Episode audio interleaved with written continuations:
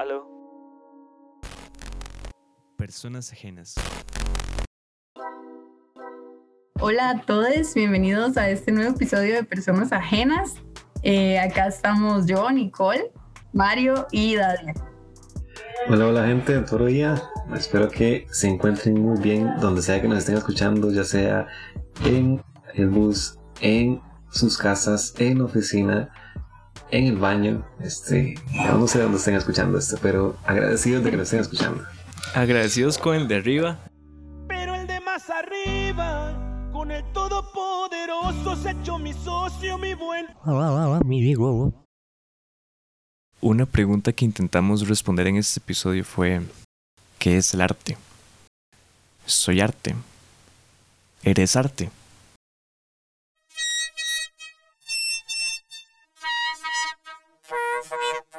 ¿Qué es el arte?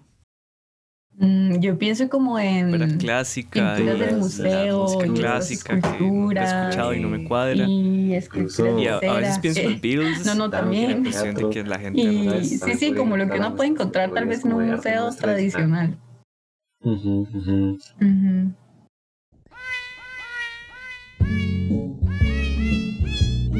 Los memes ya son una nueva forma de arte. Ya un meme para la comunicación entre nosotros ya es algo muy normal.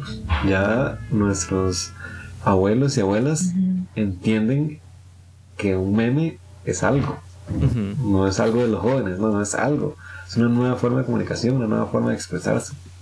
Eh, es loco porque, digamos, como en estas nuevas formas de arte, ¿verdad? Ujú. También he visto a muchos compas que ahora hacen como esculturas como con, ¿cómo se llama esto que salía en la película? Eh, la de la sombra del amor, ¿cómo se llama? Oh, Con cerámica. usted es demasiado artística, Nicole. Qué referencia. Wow.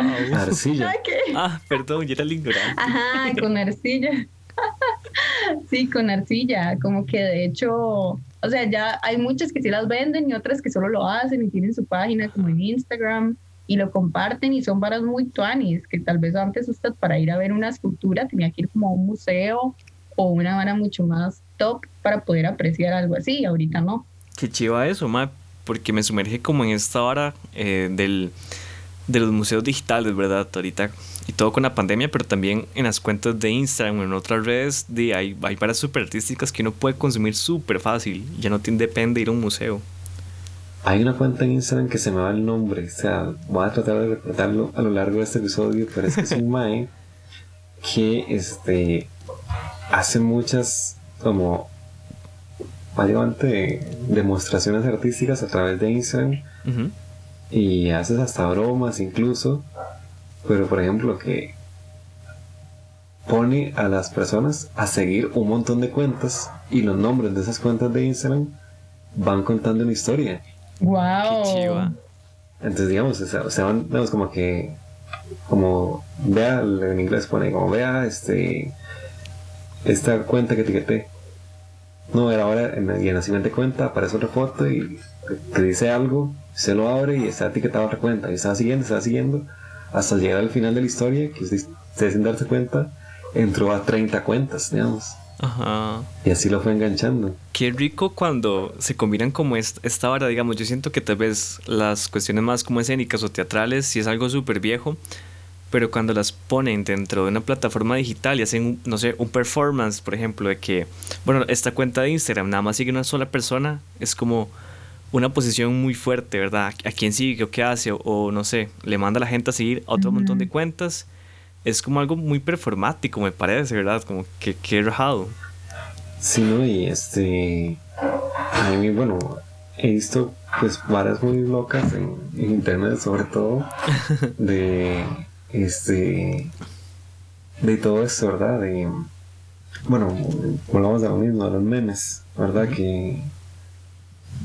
Que los. Bueno, y los stickers, los stickers de WhatsApp ahora, que es algo tan. Ya, como. Ya es una nueva forma de comunicarse, es como ya en un sticker le puedes decir todo o nada de la conversación que se está teniendo. Y ahora es como, pásame más stickers, pásame más stickers, porque básicamente uno está buscando nuevas formas diferentes de comunicarse y que uno, le- no sé, llegue y le haga stickers a los amigos o amigas o lo que sea. Y de ahí, ¿verdad? También es una nueva forma como expresar. De, todo, ¿verdad? realmente. ¿Cuáles son sus stickers favoritos de los que tienen ahí? Mis stickers favoritos siempre son de los bichitos que caen desmayados, como perritos o, o animales que están desmayados. Me dan demasiada risa, me gusta mucho. Sí, esos son mis favoritos. Yo creo que los míos son unos de. No, de es que ahorita tengo pegados. Unos de este. de un video de unos monitos. Que dice: No, no, Lupe, esto ya es descontrol total. O arriba las marihuanas, abajo las, la escuela, algo así. Las marihuanas, qué bueno. Entonces, no sé, me da- ese video me da tanta risa que, que ahora este, paso como. casi ni, le- ni calza, pero mando ese sticker. Porque y quiero mandarlo. Ma, yo tuve una hora porque me robaron el cel. Entonces, los stickers que tenía antes un montón, y yo creo que fijo Nico se acuerdan, eran como de suicidio. Ma, casi que todos eran así, como sad Ay, ma, eran terribles, eran muy crueles.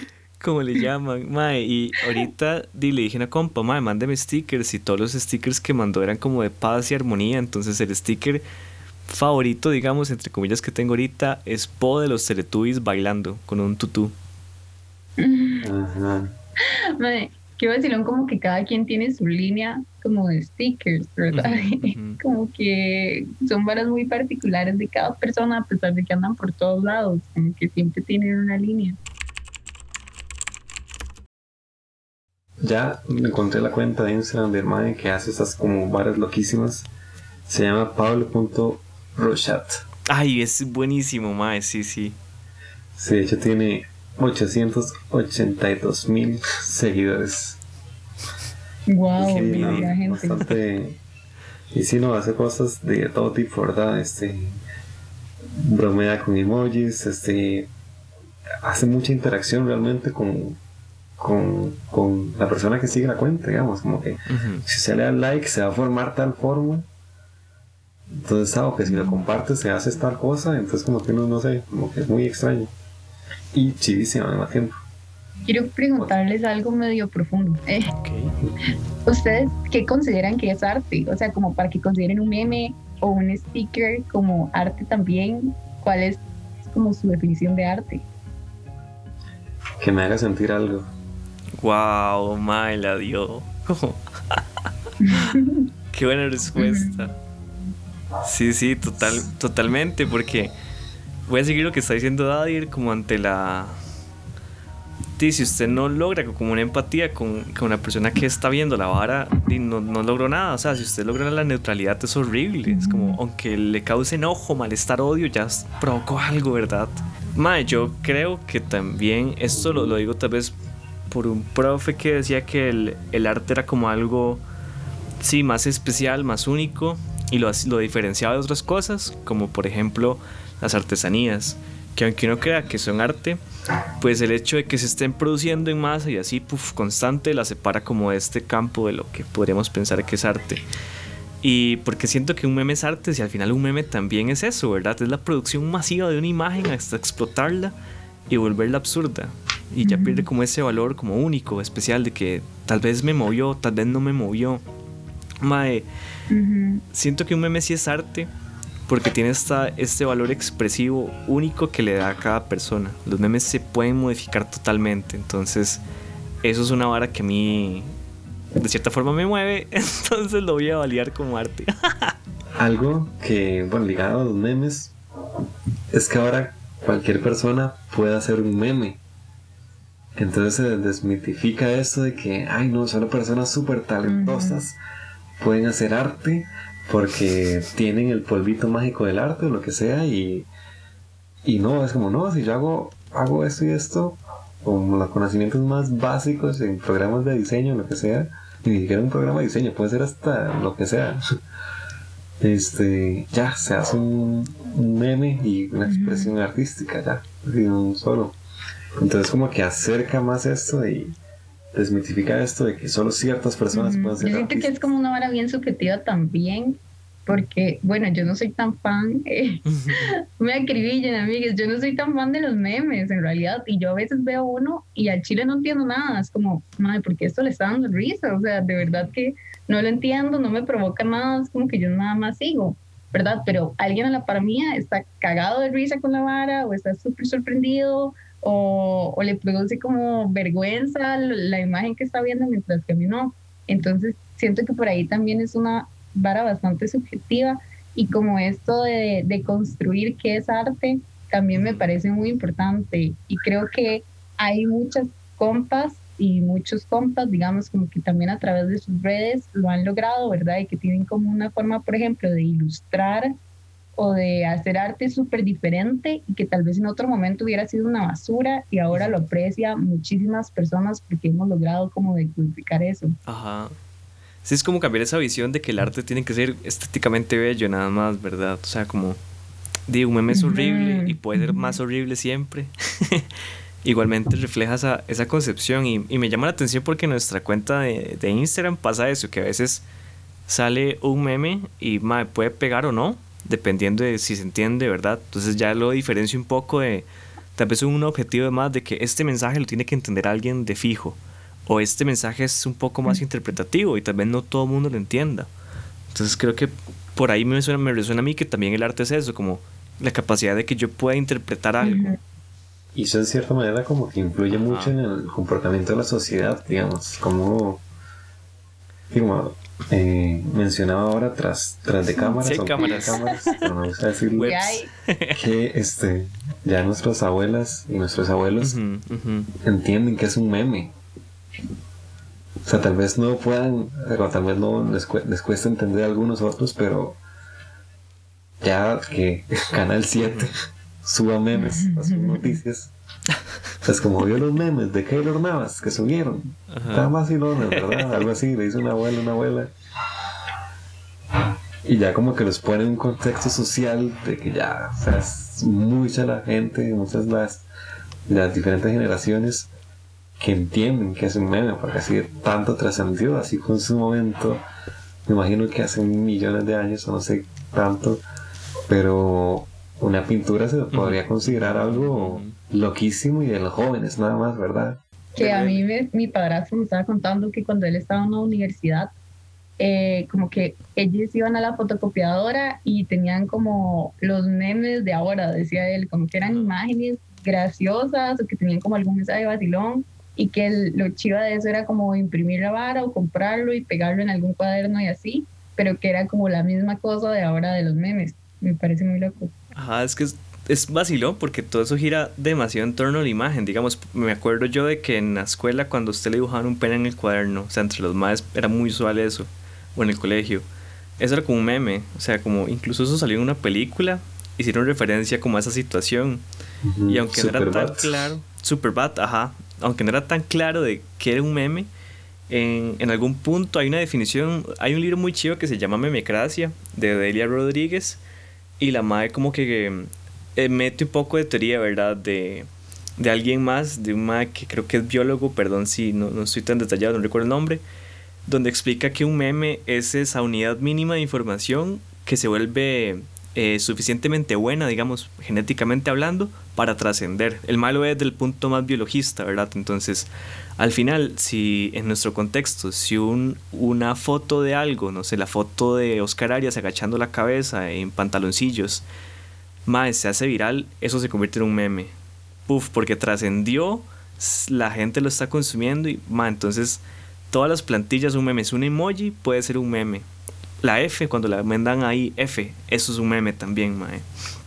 Y alejándonos un toque de memes, otras formas de arte también, uh -huh. pues de todas estas experiencias son sonoras o incluso también esta se está viendo mucho es la, la programación también, Ajá. o sea, se programa arte. Me decían, no, no, programar no es arte, pero es como, no, usted por medio de programación puede crear diferentes cosas. También le llaman live coding coding, ajá. Life coding, ajá. ajá. Mae, sí. sí, eso es súper chiva, ajá. Sí, de hecho, bueno, como dato que no me interesa tanto, pero estoy llevando un curso que básicamente es sobre eso, sobre programación un poco artística, ¿verdad? Entonces, este. Digo, al principio lo veía como que se estaba como una carrera, van a enseñar eso. Y ahora es parte de. Porque el mercado está solicitando que se programe artísticamente de cierta manera también. Uh -huh. Entonces es... se instruye de cierta manera a artistas que este programen y este, tengan cierta estética o no necesariamente una estética a lo bonito sino una estética grotesca tal vez. Entonces sí como que llama mucho la atención verdad porque son cosas que uno no es jamás iba a pensar que es como programar es arte ¿qué? no jamás. Ahora es como ah sí sí no normal yo no sé si a ustedes les pasa como, como eso, digamos, que en sus áreas, por allá tal vez programar se volvió como necesario, como un lenguaje más, ¿verdad? Como, hey, si usted no habla inglés, está medio mamando, ¿verdad? Entonces, también es como una extensión de la expresión humana al final, o sea, porque eventualmente vos lo vas a ocupar para algo, sea para arte, para programar en sí o, o para algún proyecto, qué sé yo como que eso ya está inmerso y le da muchas habilidades a la gente. O sea, ma, incluso pensemos en, en alguien que tiene cero habilidades artísticas, que agarra una compu y, no sé, le da una herramienta. Es, ma, aquí se pueden hacer patrones, no sé qué, y ya usted se vuela. Alguien que no sepa de música puede hacer música ahora con alguna, algún programa. Entonces eso es como súper fuerte porque di, ya también como rompe todo esto que decías, ¿verdad? De que solo la gente de arriba. Y ma, aquí en Costa Rica hay como un par de casos que a mí me llaman la atención. Eh, tal vez es uno es esta página de memes y arte, Conejo de Escalante y Proxy, que esta gente participó también como en un proyecto que se llamaba The Grung y presentaron como una instalación, digamos, en el Centro Cultural de España, como el año pasado. Iba por este ride de hacer live coding, ¿verdad? Este, agarrar procesamiento de audio y de imágenes en vivo entonces ya es como una vara de, no sé, como súper loca, porque los más también lo hacían en un espacio virtual y les dieron la oportunidad de hacerlo en un lugar ya como físico. Este.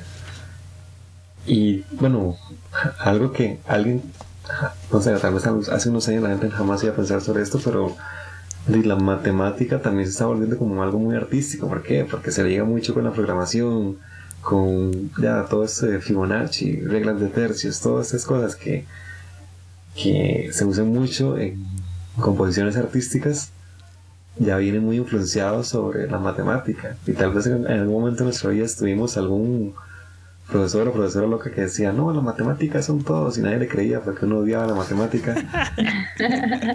y, y a uno tal vez más adultos como, ay, mira, sí, tal vez sí. La naturaleza es un poco matemática, ¿cierto? sigue ciertos patrones y esos patrones nos parecen bonitos, nos parecen bonitos porque son hartos, algo eh, artístico que al final nos hace sentir algo. Hashtag deep. Hashtag deep. Eh, ¿Y ustedes sienten que, que hay algo que ahorita no pueden hacer, digamos, materialmente y que con tecnología lo podrían como lograr? No sé siempre he fantaseado de pequeño en tener una pastilla, algo así, que me dé habilidad de algún instrumento musical. Como que yo llegue y la compre y diga, eh, ya con esto, si me tomo esta pastilla, ya voy a tener los conocimientos para, pues, aprender a tocar, bueno, para tocar piano o, no sé, algún otro instrumento de mi interés. Lo mismo también con idiomas, cosas así. Eso es como lo más loco porque he pensado que sí me parece como muy imposible, pero ¿y quién sabe?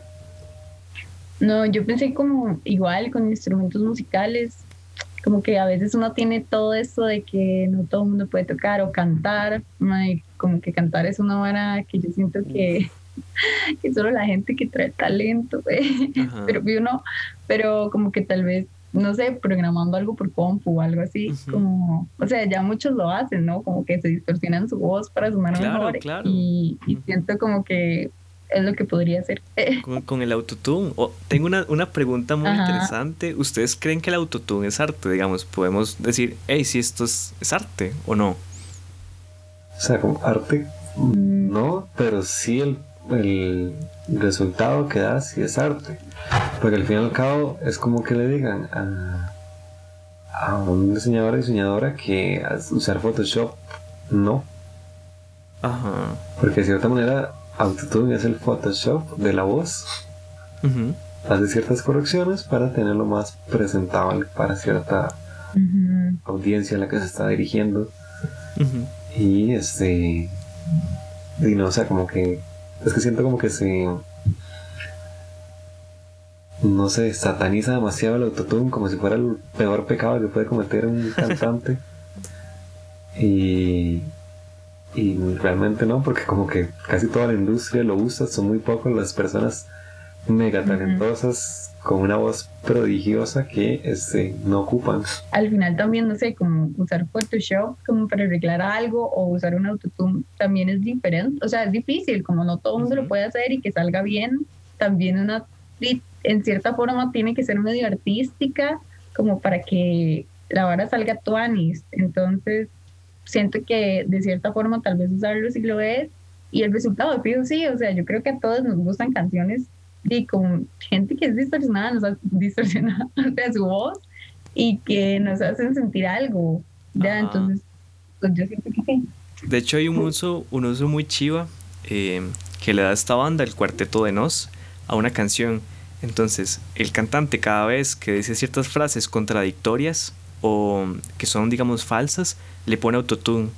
Entonces la canción combina la voz normal de él con la voz robótica de él. Entonces le da como un efecto artístico usando autotune, que es, es, es loco, ¿verdad? Y eso me remite ahorita como a Daft Punk, que se acaban de separar hace un día.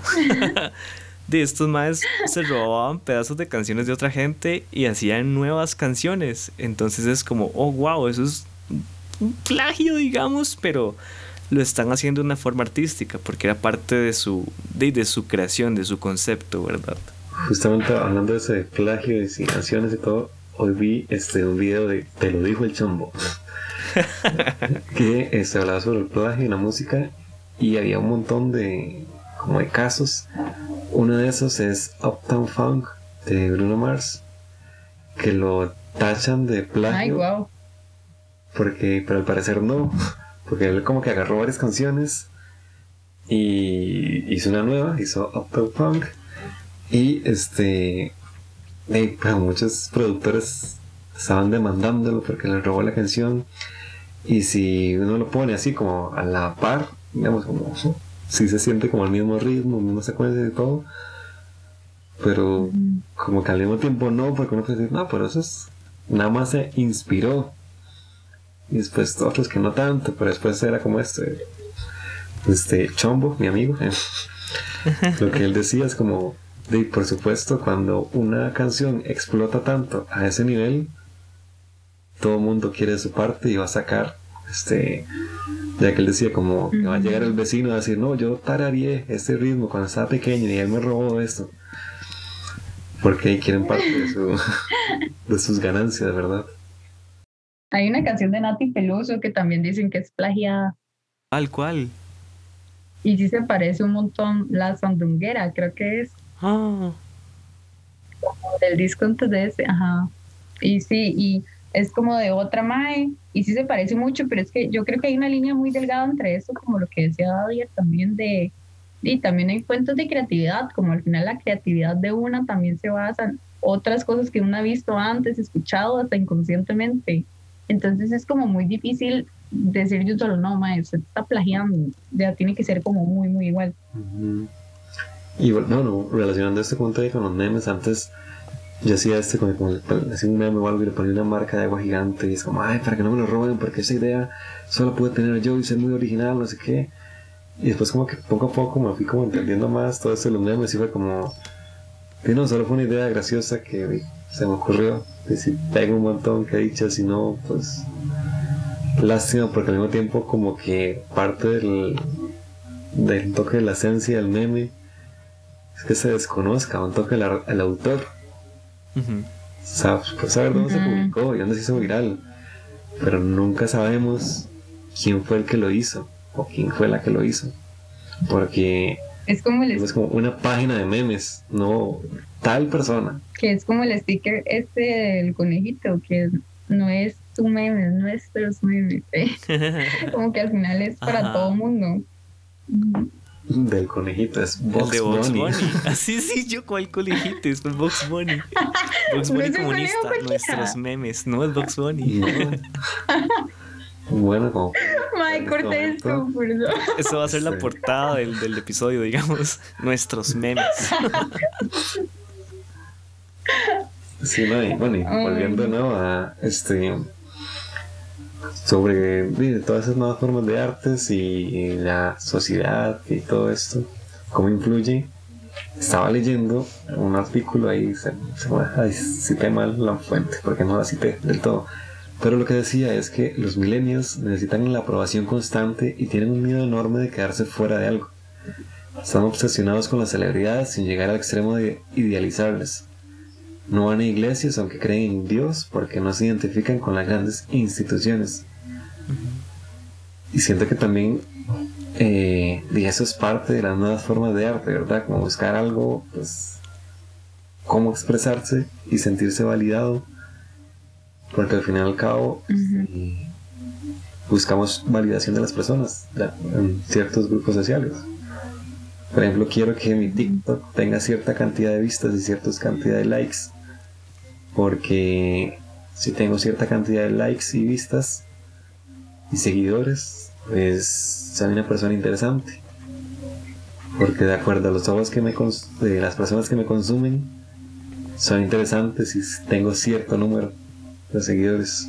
Qué loco esto de que yo lo veo como una radicalización del, del individualismo en, en, todas las áreas como humanas, no sé, hasta en el arte. Ahora, di, como todo mundo quiere decir algo, entonces todo mundo busca decir algo súper individual y para nada colectivo. Y ahora es cada vez más difícil decir varas colectivas porque la gente está súper más separada, como en estos nichitos chiquititos, ¿verdad?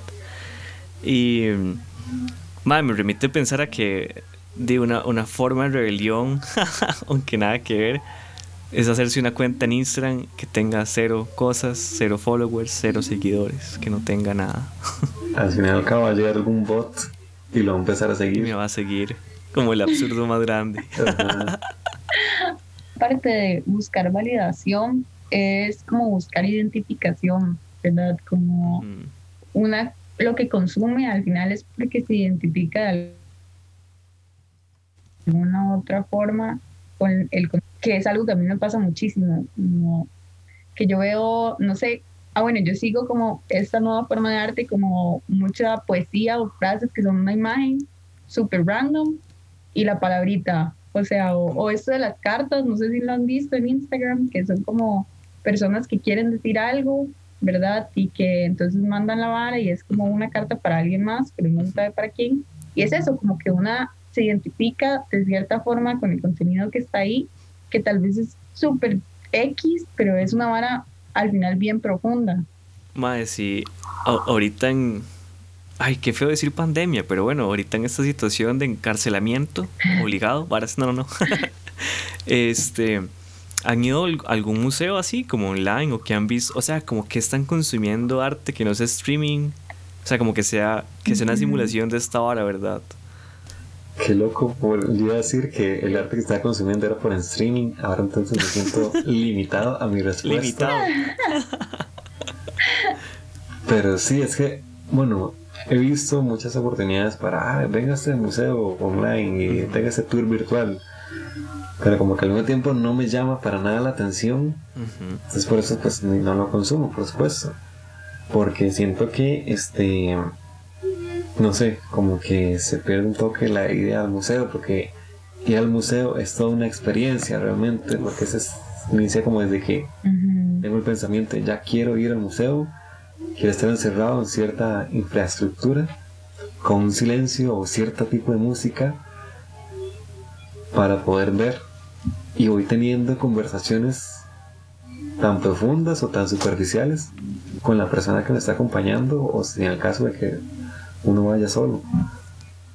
Entonces como que toda esa experiencia no lo va a sentir en una hora pues en un tour virtual, ¿verdad? Porque va a ser como, para mí va a ser como una secuencia de imágenes realmente y no toda la experiencia que uno tiene. Yo fui al Art City, que se hizo hace poquito, yo fui, eh, yo estuve eh, participando y la verdad yo siento con todo eso que dice Adiel que también una se crea como la propia experiencia. Digamos, para mí fue como todo un ritual ir a la vara, como que ya me senté en el sillón, puse una mesita, eh, que la luz, que estaba comiendo tal vara, ¿verdad? Como que todo era para ir al museo y no es como igual o sea, no es lo mismo que sentarse a ver una peli en Netflix o una serie, ¿verdad? Y obviamente la experiencia no es igual, pero también es una experiencia chiva. A mí la verdad me gustó mucho cómo lo hicieron.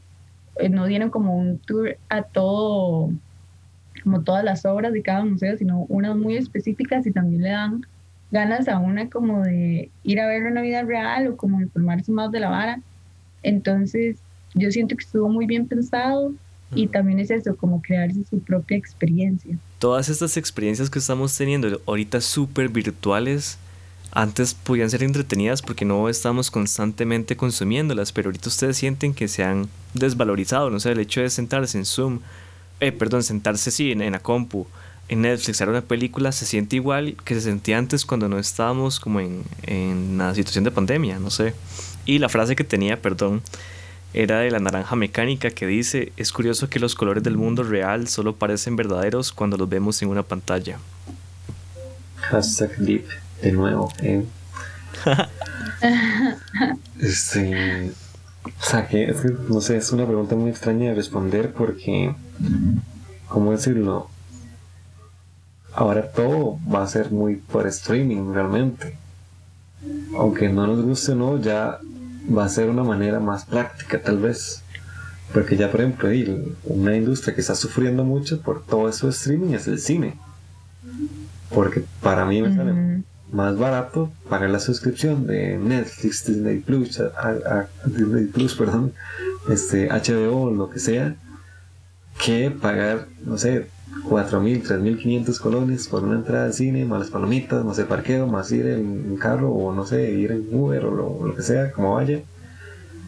Y al final, una película que puedo ver en el cine es la suscripción a X cantidad de contenido audiovisual que me ofrece cierta plataforma. Entonces, como que a nivel económico me es más atractivo por ese lado el streaming. Este, claro que se, que se que se resiente un poco la experiencia de ir al cine y estar sentado en una sala con una pantalla gigante con el olor de, de las palomitas y que cuando pasa y cuando, que cuando pasa alguna escena graciosa, alguna escena de tensión, lo que sea, la emoción que todas las personas en la sala sienten se hace, se siente como más fuerte porque es compartida realmente, entonces es como parte de la experiencia y siento como que al final al cabo ir al cine se va a ver como un lujo que vamos a tener de vez en cuando y no una experiencia tan recurrente como se solía tener antes. Yo creo que podría volver a pasar como lo que pasó, no sé si, si sabían, no sé, eh, como que antes habían cines por todos lados. O sea, yo, por ejemplo, viví un tiempo en Orotina y como que sí hablaban de la vara, de que antes había un cine y que no sé qué, que en el otro lugar mi abuelita iba a tal cine, en todos lados y luego como que llegó a la tele y todo el mundo dejó de ir al cine, empezó a ver tele y fue cuando quedaron poquitos cines, como que otra vez pasa lo mismo. Pero yo creo que vuelve, o sea, como que volvemos a esto de que es toda una experiencia, como es lo que dice Daddy, como de las palomitas, que la gente, que todo es una manera que al final la gente disfruta y, y sí es como una, como una salida especial, no como algo de todos los días, como Netflix es el tele ahora, a ver, yo no sé si ustedes recuerdan, pero antes de la pandemia, bueno, al menos en San José, sí recuerdo haber visto esto que estaban pasando más cine al aire, al aire libre, perdón. O sea, ya había como ciertos espacios por aquí y por allá y la gente iba. Entonces, algo que puede reactivar como esas experiencias es esto que dice Nico, como, hey, aquí nos unimos con un grupo de personas en comunión, no sé. Sí, una secta de cinéfilos, de cinéfilas. Yo sí lo extraño mucho. Eh, todo el año pasado no fui al cine y sí es una hora como que me gusta bastante. Shout out, Nico, sale. Oh, por Dios. La especialidad de Mario es exponerme y ya todo eso dio cuenta. También todas esas nuevas formas de arte generan nuevas formas de empleo. Porque al fin y al cabo, ciertas profesiones hace no tanto tiempo nos parecían irreales. Por ejemplo, ser youtuber ahora es casi una profesión. Y antes era como, ajá, y antes era como ¿qué es eso? O sea, ¿qué es eso? No entiendo. Y vas como, sí, sí, madre, lléguele ahí, no sé qué, tiene que hacer esto, esto y esto y esto. o ser TikToker, por ejemplo. Hay gente que gana un montón de plata solo porque sube un TikTok haciendo tal cosa. Este. y de- por ejemplo, ahora los programadores que hacen este todas esas experiencias. Ah, por ejemplo, un, un, fui a un concierto de Coco Funka y viví algo que nunca como que había visto realmente. Y es que este estaba se llama después descubrí cómo se llamaba el man, Pablo un friend algo así como eh, un friend como un amigo en inglés ¿no? es el apellido. Este y mientras la banda tocaba él estaba dibujando. Entonces él tenía pues la, la dinámica era así tenía un iPad ese iPad se conectaba a un proyector ese proyector estaba detrás de la banda entonces él extendía ahí su, su canvas digamos su, su hoja en el iPad y empezaba a dibujar mientras tocaba la banda ¿qué pasaba? él empezó a dibujar rapidísimo empezó a hacer cosas súper locas ¿verdad? y todo eso en el momento o sea, eso es de que no le da tiempo ni siquiera de pensar qué es lo que va a hacer, solo haga ya. Y todo se vuelve tan orgánico, tan, ya todo es hermoso, digamos. Y eso le hace un, bueno, le da un valor añadido al concierto de, este, eh, perdón, era sonámbulo, perdón, siempre los confundo. De sonámbulo, Todo el rato dijo que era Cocofunca. ¿verdad? Así que, bueno, que estoy pegado con Cocofunca estos días. Un saludo a la gente de Cocofunca que nos no escucha. ¿eh? Pero no sé si son, sonámbulo, sonámbulo, sonámbulo psicotropical, porque tiene una experiencia psicotropical en sus conciertos. De sonámbulo psicotropical. Como estaba mencionando de sobre este concierto de sonámbulo psicotropical. Para que les quede claro que era un concierto de sonámbulo psicotropical y no de Cocofunca. Pues Pablo, un, un friend, es asistente de sonámbulo so- psicotropical y hacía esas experiencias en sus conciertos. Y este, no, pues una vara loquísima que mi primera reacción fue, hey, qué chiva tener ese trabajo. Ujú. O sea, me parece tan genial y con el mismo tiempo como tan arriesgado porque ahí no hay tiempo de quedarse en blanco. A ver, tuve un pensamiento medio. medio huevado. A ver si en, si en algún momento la virtualización se completa así como. O sea, como que ya no hayan diferencias entre la realidad y lo virtual. Entonces, el arte que era virtual, ¿en qué se convierte? O sea, como. Tendríamos dos tipos de arte exactamente iguales, solo que en dos mundos diferentes. Por ejemplo, usted dice tal vez una pintura que fue digitalizada. Ajá, ajá. Es que hace poco vi ahora una madre. en, en Instagram y no en un museo. Ajá, hace poco vi una madre como que ya pintaba con un Oculus Rift, creo que era, y empezaba a hacer como las pinceladas ahí. Y yo decía, mae, a ver, entiendo como lo, la- lo de la imagen, pero al final es como, ya no hay, no hay una diferencia, ¿verdad? Como muy clara. Sí, no sé, pero es... Bueno, siento que eso de la realidad aumentada sería más bien como otra nueva forma de arte también. Ajá, ajá. que va creciendo, tal vez ahorita no está tan este tan potenciada tal vez, pero sí tal vez en unos años, cuando estén escuchando este podcast, digan, no, y esos madres tenían razón. Mae, de hecho, hoy vi un video de Amage donde ella explicaba que digamos que le gustaría tener poderes como los de este Mae que, o sea, que usted frota la lámpara y sale un, un- un mago, no, un Un mago, un genio. genio, ajá, el Un genio de los genio. deseos. un mago, un mago de los deseos. Y así alguno, el nombre de algún mago costarricense, pero no me vino ninguno a la mente. Este, Mae, entonces la cuestión es que el genio, una forma de expresarse artística es a través de sus poderes. Entonces, qué chiva sería tener los poderes de ese mae, ir por, ir por la calle, distorsionar la realidad para expresarse también uno. Como que usted dice, se imagina un mundo como que las olas salen desde el cielo y no sé qué, y usted puede hacer eso. Sería como, wow, qué chiva. Eso se podría hacer en un mundo virtual, digamos, porque usted tendría el poder de- total de hacerlo. Mm. Hace, que hice eso en el mundo virtual, hace poco experimenté Santa madre, ahorita vemos qué pedo. en un videojuego que se llama Far Cry 4. una hora loquísima. A mí me gusta mucho esa saga de, de juegos. Pero básicamente es como que todo es el hinduismo, budismo, no sé cómo realmente, desconozco mucho. Pero el asunto es como que haciéndolo cristiano, se iba al cielo el personaje y había un tigre y ese tigre lo defendía, lo, bueno, lo protegía de los otros demonios que aparecían. Y era una misión donde se, todo estaba en rojo, las hojas caían, eh, los fantasmas, bueno, los demonios desaparecían si uno se acercaba mucho, entonces por eso estaba el tigre ahí protegiéndolo. Y al final eso tenía que lograr cierto equilibrio ahí con unas campanas para que volviera ya toda la realidad.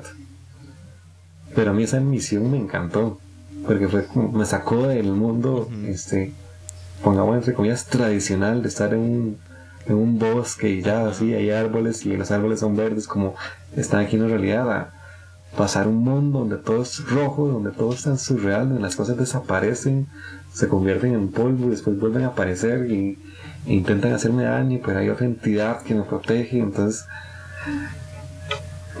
tengo una nueva experiencia de que también los videojuegos también son una nueva forma de arte.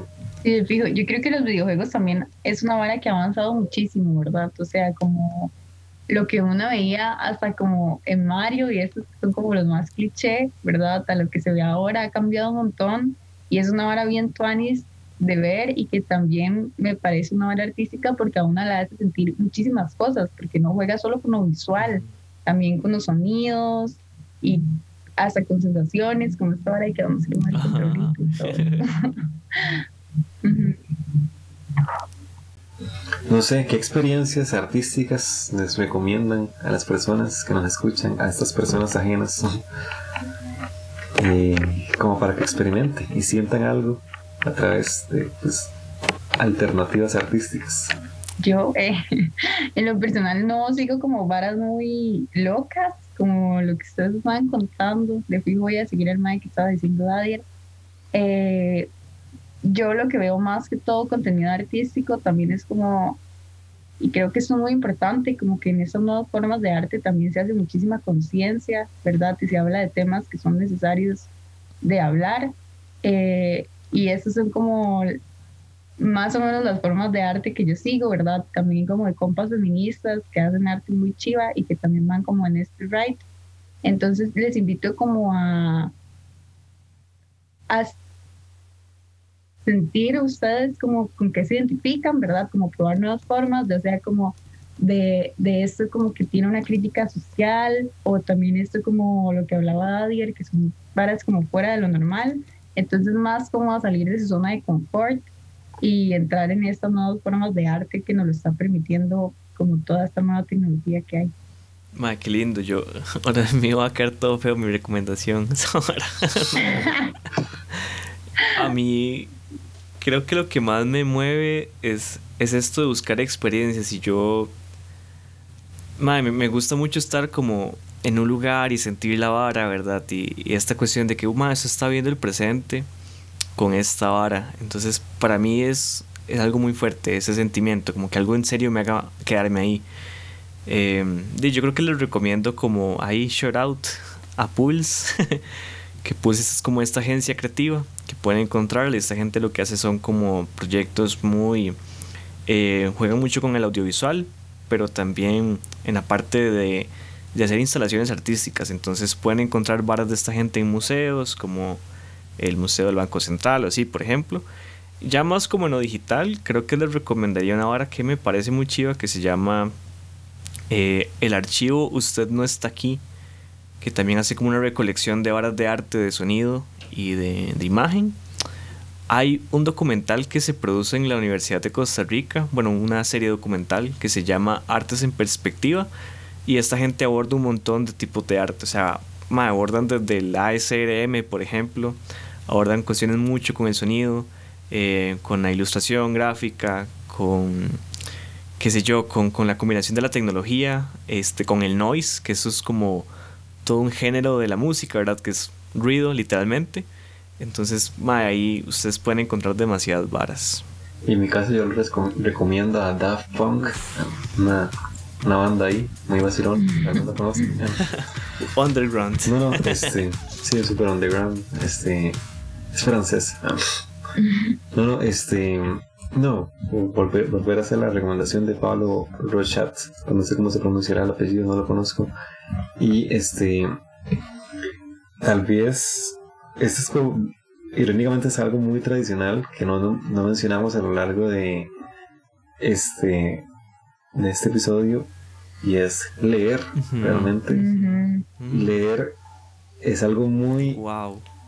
íntimo y al mismo tiempo súper loco dependiendo cómo usted se imagina estos mundos, porque es algo único que usted va a tener y nadie más se va a poder imaginar lo que usted está imaginando a la hora de leer y probablemente hayan personas que estén escuchando y digan, ay no, pero es que no, mi imaginación, yo no soy tan creativo, yo no pienso tantas cosas tan chivas. No, nada más déjese llevar, realmente, y va a poder tener pues muchas experiencias, ¿verdad? Y no, esa sería también como mi recomendación y tal vez canales de YouTube como el de Ter que explica cosas muy locas y no, y por supuesto sigan a personas ajenas como personas ajenas en Instagram y en Facebook. Y sin más, nos despedimos. Muchas gracias por su escucha. Hasta pronto.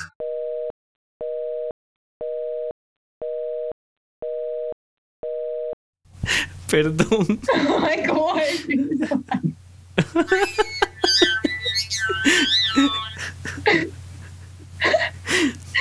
eso? Y les tengo una mala noticia. Ujú. ¿Qué?